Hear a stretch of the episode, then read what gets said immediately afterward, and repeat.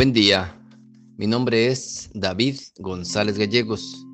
Pertenezco a la Iglesia de San Patricio del Ministerio de Estudio Bíblico Nazarenos Católicos, aquí en Laredo, Texas, Estados Unidos.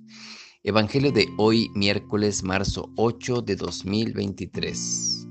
Del Santo Evangelio según San Mateo, capítulo 20, versos del 17 al 28. En aquel tiempo, cuando Jesús iba subiendo a Jerusalén, tomó aparte a los doce y les dijo por el camino, Mirad que subimos a Jerusalén, y el Hijo del Hombre será entregado a los sumos sacerdotes y escribas. Le condenarán a muerte y le, entrena, y le entregarán a los gentiles para burlarse de él, azotarle y crucificarle, y al tercer día resucitará. Entonces se le acercó la madre de los hijos de Zebedeo con sus hijos y se postró como para pedirle algo. Él le dijo, ¿qué quieres? Dícele ella, manda que estos dos hijos míos se sienten uno a tu derecha y otro a tu izquierda en tu reino. Replicó Jesús, ¿no sabéis lo que pedís? ¿Podéis beber la copa que yo voy a beber? Dícenle, sí podemos.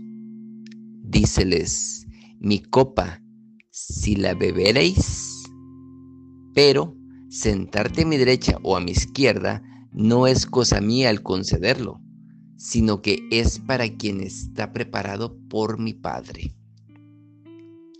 Al oír esto, los otros diez se indignaron contra los dos hermanos, mas Jesús los llamó y dijo, Sabéis que los jefes de las naciones las dominan como señores absolutos y los grandes las oprimen con su poder.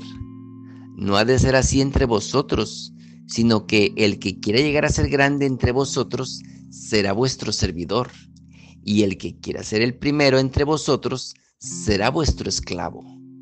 De la misma manera que el Hijo del Hombre no ha venido a ser servido, sino a servir, y a dar su vida como rescate por muchos. Palabra de Dios. Gloria a ti, Señor Jesús.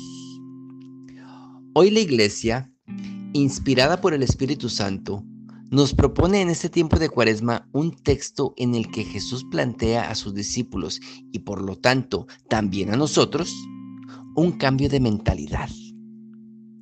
Jesús hoy voltea las visiones humanas y terrenales de sus discípulos y les abre un nuevo horizonte de comprensión sobre cuál ha de ser el estilo de vida de sus seguidores. Nuestras inclinaciones naturales nos mueven al deseo de dominar las cosas y a las personas, mandar y dar órdenes, que se haga lo que a nosotros nos gusta, que la gente nos reconozca un estatus, una posición pues bien, el camino que Jesús nos propone es el opuesto. El que quiere llegar a ser grande entre vosotros será vuestro servidor, y el que quiera ser el primero entre vosotros será vuestro esclavo. Servidor, esclavo. No podemos quedarnos en el enunciado de las palabras las hemos escuchado cientos de veces. Hemos de ser capaces de entrar en contacto con la realidad que significan y confrontar dicha realidad con nuestras actitudes y comportamientos. Ser servidor, ser esclavo, tal y como nos lo pide Jesús, es imposible para nosotros.